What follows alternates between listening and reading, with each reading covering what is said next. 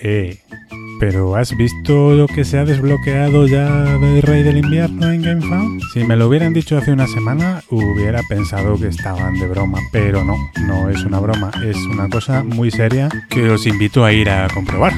De bromas y de humor, vamos a seguir hablando hoy, animándoos a llorar de risa sin complejos a explorar algunos juegos que facilitan llevar el humor a la mesa y lo vamos a hacer de la mano de alguien que siempre es un gusto escuchar, Mireya Machancoses, Friki Mami. Saz, por favor, porque esto es la trastienda de Shadow.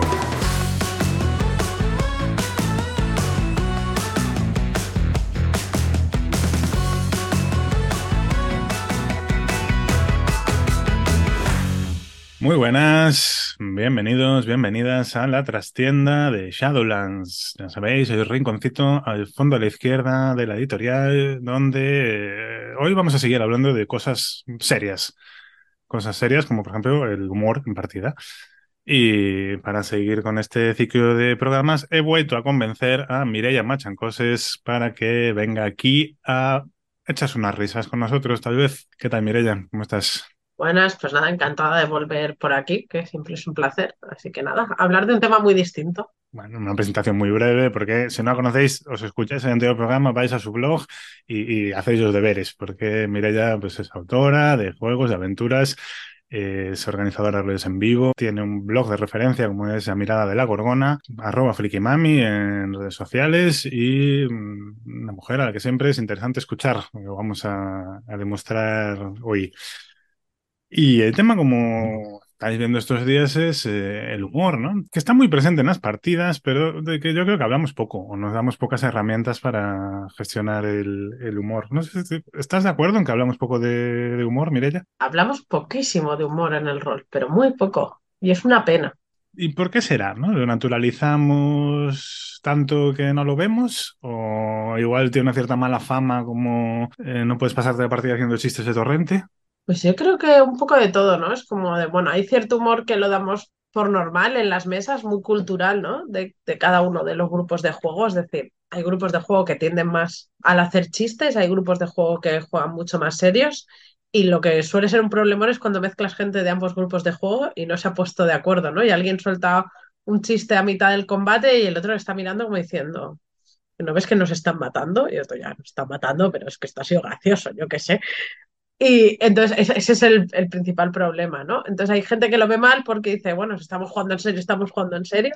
Yo creo que se puede jugar muy en serio riéndose, que, que también es importante, ¿no? Y luego, pues sí, han habido una serie de juegos que tienen como centro el humor y que han tenido bastante pegada, porque no vamos a engañarnos, Fan Hunter, Paranoia, son juegos que se centran en el humor, pero también si pensamos, ahora están como teniendo un revivir, ha habido nuevas ediciones de ellos, pero como fueron una cosa muy de los finales de los 80, principios de los 90, y luego parece que se había, nos habíamos olvidado que podíamos jugar al humor y ahora pues eso, están habiendo nuevas ediciones, más juegos centrados, juegos cortos, más centrados en, en lo cómico, ¿no? Pero yo creo que seguimos sin, sin darle importancia y es, bueno, no sé, mi teoría y una frase que repito mucho yo en este tema es que es más fácil hacer llorar que reír. Muy cierto. Y entonces es como de cuando buscamos las emociones en la partida, buscamos la tristeza, buscamos la emoción esta visceral, el drama, pero llorar de la risa, o sea, cuando te pigas unas buenas risas en una partida, también estás sacando las emociones encima, ¿no? Y eso nosotros en Rol en Vivo lo hemos debatido mucho, de qué difícil es hacer un buen vivo de humor. Y los que hay son súper cortos, los vivos de fin de semana no tienden a ese tono, que es muy difícil de mantener, por otra parte pero es que da mucho, ¿no? Es como, como una sesión de risoterapia en sí misma, ¿no? Una buena partida de humor. Y, creo que a veces nos, nos, olvidamos que el humor puede ser muy catártico. Sí, es una forma de explorar mmm, también ciertos temas, ¿no? Igual es más fácil entrar que, que desde el puro drama más descarnado, ¿no? No sé si yo repetiré en todos los programas, pero en varios sí, hay una frase de Mark Twain que a mí me gusta mucho, que es que en el cielo no hay humoristas. O sea, porque el humor en realidad es, tiene su parte de catarsis, ¿no? De, de, defensa contra emociones negativas, ¿no?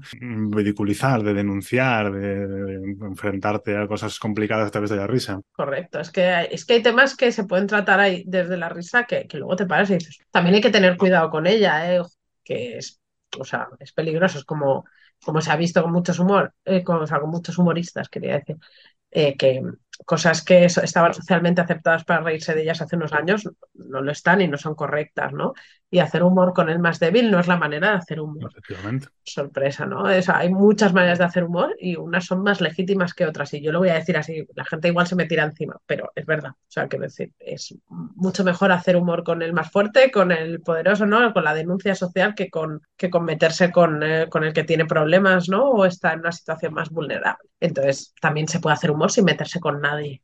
Eh, sí. El absurdo está ahí. A mí el humor absurdo me encanta. Yo soy muy de humor negro, igual eso ya es como más peliagudo, pero, pero ahí está. Y no sé, creo que, que hay que reflexionar también sobre qué humor usamos. Un apunte sobre eso, así un poco off topic, pero que mm, creo que viene bien para ajustar. Es, creo que el año pasado un programa de televisión española que se llama ¿Quién se ríe ahora? Son cinco humoristas actuales eh, analizando los chistes de, la generación anterior y bueno, da pie a, a pensar en eso, ¿no? Hacia quién dirigimos los chistes. Eh, eh, lo que nos queda claro que efectivamente es un tema sensible, por lo tanto está bien tratar una sesión cero, ¿no? Antes de sentarte a la partida, tanto para ajustar la cultura del grupo como para ver dónde marcamos el límite, ¿no? Que nos mola. Correcto, exacto. Las sesiones cero también son necesarias para los juegos de humor, eh, que luego eh, nos pasamos los límites por el forro y tenemos problemas. Yo el otro día jugué una sesión de Pasión de las Pasiones, no sé si lo habéis probado, pero juegazo, eh, un PBTA de hacer culebrones venezolanos, para quien no lo conozca, y fue súper guay en rolea, ¿no? Y, la verdad es que no nos dimos cuenta y nos saltamos el paso de, poner así líneas y velos eh, y, de repente empezamos con el humor por un derrotero un poco difícil y de repente paramos todos y dijimos, oye, todo, todos ok, ¿no? Con, con, esto, que igual nos estamos metiendo en, en una en una parte que no queremos tratar. Y, justo era además uno de los temas que, yo siempre veto, que era el maltrato infantil y eso, pero se estaba tratando de un modo que no me resultaba incómodo y dije, venga, digo, esto lo suelo vetar yo siempre, pero la verdad es que de momento, bien, si vemos que nos pasamos, eh, pero se nos había olvidado, ¿no? Era como, vamos a jugar esto, es ligero y de repente nos paramos todos y dijimos, uy, que, que, que esto igual, pero se, se pueden tratar como, como todo en el rol. Eh, si lo tratas con cuidado, hay, hay temas que se pueden tratar desde el humor, pero que no nos olvidemos de calibrar también en qué punto estamos.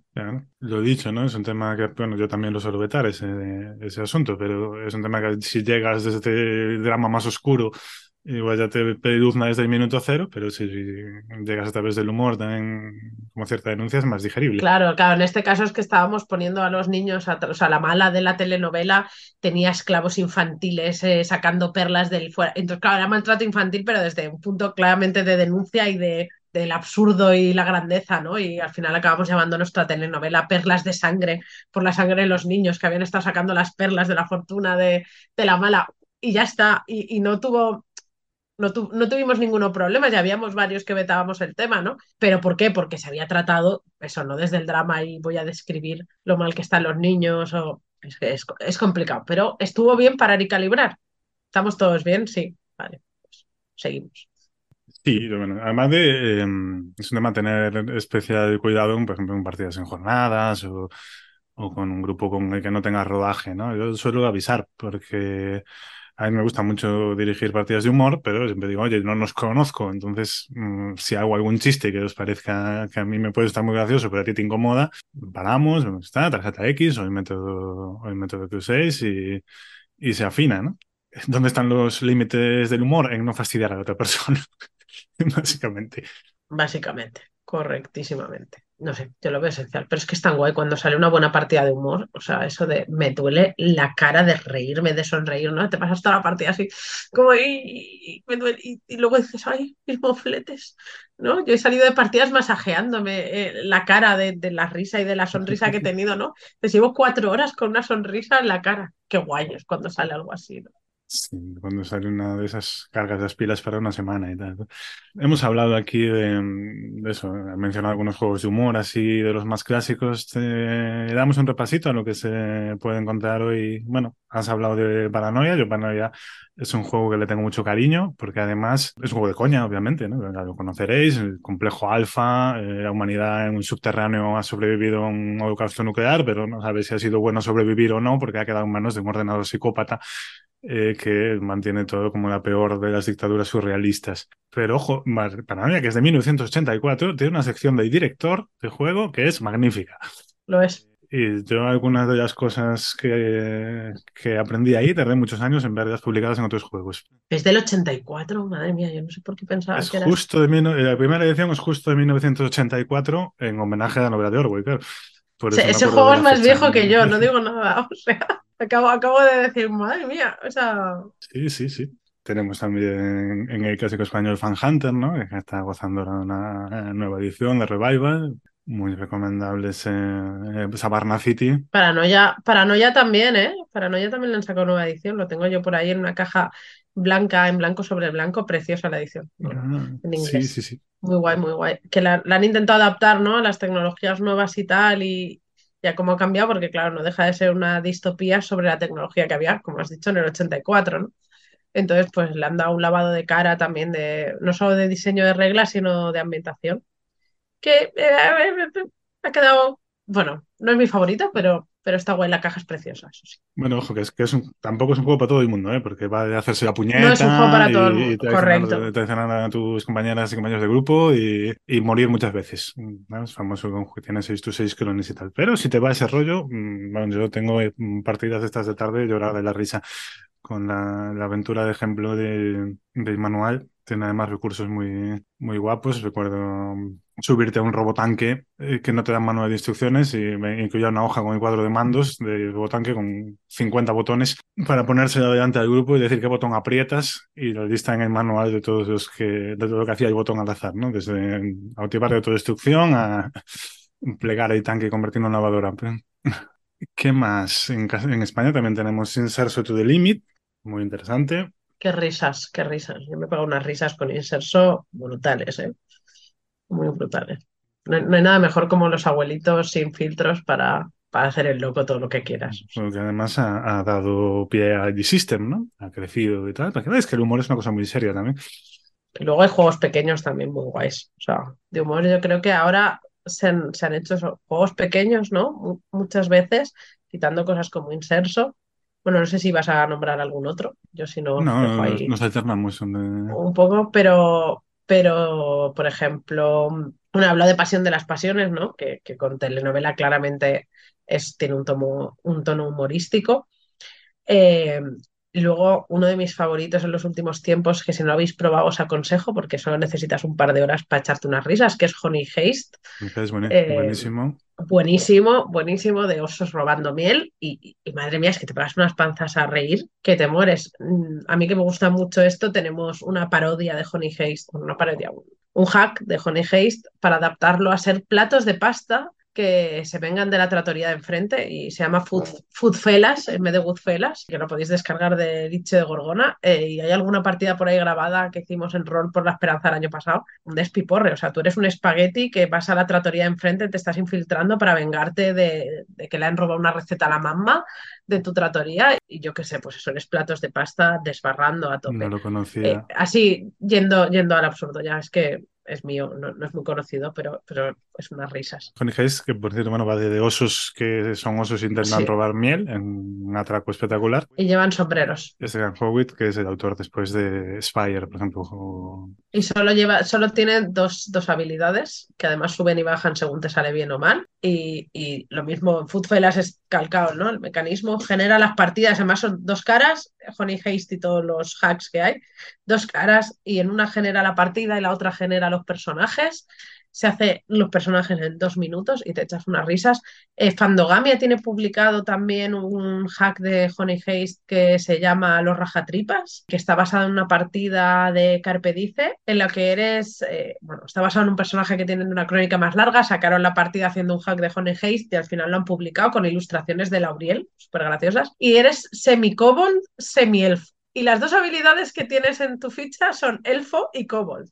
Y el elfo es todas las cosas así intelectuales de, de estar centrado y Kobold todo, todo el desbarre. Entonces es un poco el, el equilibrar en demasiado elfo o demasiado Kobold. Y es una, unas risas estupendísimas. Hay un montón de one-shots eh, hechos por, por Carpe eh, en su canal que los hicieron en el confinamiento. A mí me salvaron de la depresión del confinamiento, de verdad espectaculares. Las partidas igual son la lista de tareas de los hijos de los rajatripas, que son un señor elfo y una señora, no, al revés, una señora elfa y un señor kobold, que han tenido 11 hijos y, y, tienen que hacer tareas del hogar y están todos muy locos y desbarran muchísimo y te pegas unas risas que te mueres. Publicaron luego el juego y en los dos últimos roles por la esperanza han hecho partida también, que podéis ver en, en éxito crítico. Y la anterior fue en el espacio y esta han hecho Orgullo, Prejuicio y Cobol. Por favor, las risas. O sea, de verdad, no os la perdáis. Pues no, no sé por qué no tenía yo ese hack en el radar, pero pienso descargármelo en cuanto terminemos la grabación. Para un, brutal, brutal. Un saludo, por cierto, tanto a las chicas de Carpe Dice como a la gente de éxito crítico, que son unos cracks. Súper guay. Bueno, yo por mi parte, por cerrar y, y, por barrer aquí también para casa, tengo que recomendaros de Table Shooters, que es un juego de aventuras, bueno, no sé, que, que no, no, cobro de sueldo, si un, por lo menos un programa al mes no os recomiendo Toy Shooters. Por favor. Pero, porque es un juego de aventura, pero además con un componente humorístico muy fuerte. ¿no? El manual incluye cosas tan imprescindibles como una lista de expresiones de desagrado que no llegan a ser insultos en francés. Y a mí me gusta eh, destacar también el humor en Root, Root es el juego de animalitos en la frontera. El bosque, ¿no? Tiene este elemento de, de, de, tomarse el humor en serio. Porque es un juego que puedes calibrar um, yendo a un drama de entre guerra y refugiados muy duro o a, a alegres forajidos o a cualquier cosa entre medias, ¿no? Es un, bueno, es un algo que puedes encontrar fácil en muchos PBTA, pero yo creo que aquí está, está especialmente bien, bien hilado. Y no sé, creo que como recomendación para leer está, está bien y que podáis ver distintas aproximaciones al humor. Pues sí. ¿Añadimos alguno más a la lista de deberes o se lo dejamos aquí? Oye, yo creo que les hemos dado unos cuantos. O sea, en, en, cosas cortas es que hay bastantes de, de humor que, que, van a distintas facetas, pero, pero yo creo que si exploran Honey Haze y alguno de sus hacks, yo me doy por satisfecha con este programa. O sea, por favor, probad Honey Pruebad, pruebad Honey Haze, por favor, que es una maravilla. Muy bien, pues yo creo que hasta aquí eh, el programa de hoy. Nos llevamos alguna risa y alguna cosilla en la que pensar. Ya sabéis dónde encontrarnos si queréis más charla. Y por hoy, hasta aquí la trastienda de Shadowlands. Recordando que el rol es importante, el humor también, pero nunca tan importante como la gente con la que estás jugando. Escuchamos la semana que viene si queréis y adiós.